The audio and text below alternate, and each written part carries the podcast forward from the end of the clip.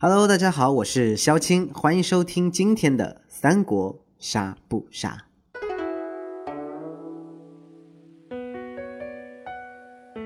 那今天要给大家介绍的呢是东汉太师董卓啊，董卓他字仲颖，也是出生年月不详，但是是一九二年死亡的。他是东汉末年少帝献帝时的权臣，西凉军阀，官拜至太师。他是陇西临洮人，也就是今天的甘肃人。他原本屯兵凉州，于灵帝末年的十常侍之乱时，受大将军何进之召，率军进京。随即掌握了朝中的大权，他为人极度的残忍，嗜杀，倒行逆施，导致群雄联合讨伐。但联合军在董卓迁都长安后不久瓦解。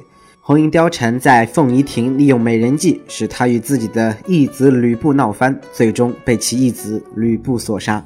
因为据历史史料记载啊，董卓可能是一个大胖子，所以呢，在三国杀之中，他的血就特别多。因为他长得胖、皮厚，所以他会有八格血。那如果作为主公的话，就会有九格血啊。当然，他也是一个群雄角色，呃，也是一个主公，因为那时候他也是权极一时嘛。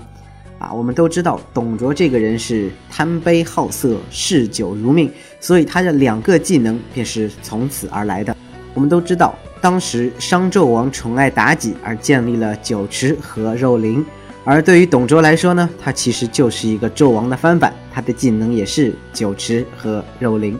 啊，先来说一下他的酒池，好酒，好酒，很好理解，就是可以将他的任意一张黑桃手牌当做酒来使用，啊，非常的实用。因为酒既能提高伤害，也能帮自己续命，这个随后会给大家继续介绍的。呃，呃，再来一壶。那肉灵呢，也是一个锁定技，就是说他对女性角色或者是女性角色对他使用杀的时候，都需要连续两张闪才能够抵消。嘿嘿，食色。性也，这个基本上说就是是瞪谁谁哆嗦，打谁谁怀孕。美人儿，来想一个。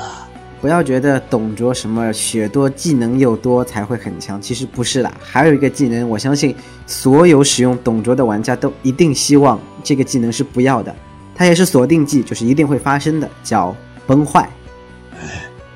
我是不是该减肥了？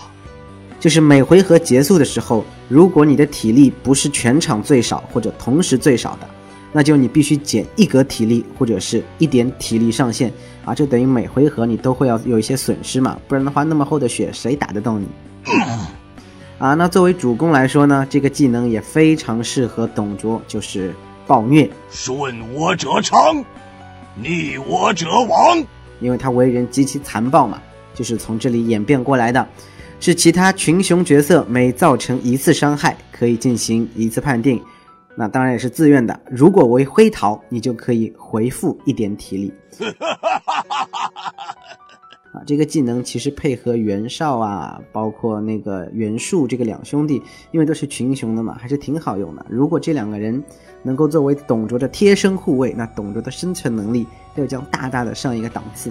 啊，不过我觉得这个群雄还挺虐的啊，对，就是挺欠的啊。董卓那么残暴的人也会帮他回血啊。不过话说回来，这个技能呢真的很好用，而且回复的概率好像也挺高，百分之五十总觉得会有。好，我们来看一下董卓的身份评分。那作为主公，小青要打出历史最高分了，嗯，可能给他打到九分。虽然他每回合都会掉一点血或者是一点体力上限，但是总的来说。九血的主攻还是相当相当厚的，而且你想，董卓他能自保也能输出，有九的话，这个瞬间的伤害和后期的续命都很方便，而且他初期能够囤手牌，因为血多嘛，就第一轮不出牌，然后能把手牌囤起来，也能造成第二轮身份明的以后的一个高爆发。为忠诚来说呢，可能只能给到七分，因为首先他每回合都会要掉一滴血或者是一个上限啊，这个我们就不说了。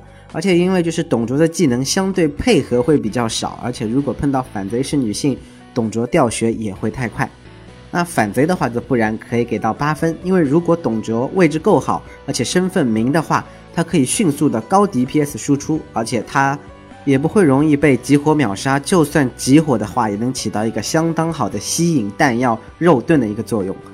嗯，作为内奸的话呢，可以给打到五分，因为虽然他的技能还是不错的啊，单挑也有一定的优势，特别是这个九嘛。但是因为崩坏始终是硬伤啊，如果到后期的话，主攻运气好连摸两个桃，那你这个血就瞬间就没有了。所以内奸的话还是不太建议使用董卓，但如果用的话，看人品还是有机会赢的。嗯，那一直说到他的酒池是可以将任意一张黑桃牌当做酒使用。那给大家来介绍一下酒，酒的作用呢，就是出牌阶段对自己使用。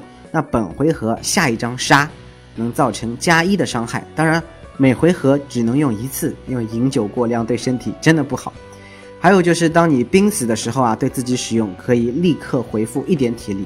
当然，酒只能自己喝，而不能给别人。好了，那今天的介绍呢，就给大家做到这里。总的来说呀，董卓还是一个不错的武将，也是山豹里新增的一个主公。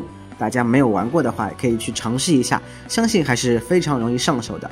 那明天呢，要为大家介绍魏蜀吴三位幼年皇帝啊，也不能算幼年皇帝了，就是魏蜀吴另外的一位主公啊。这个明天会给大家继续慢慢的奉上。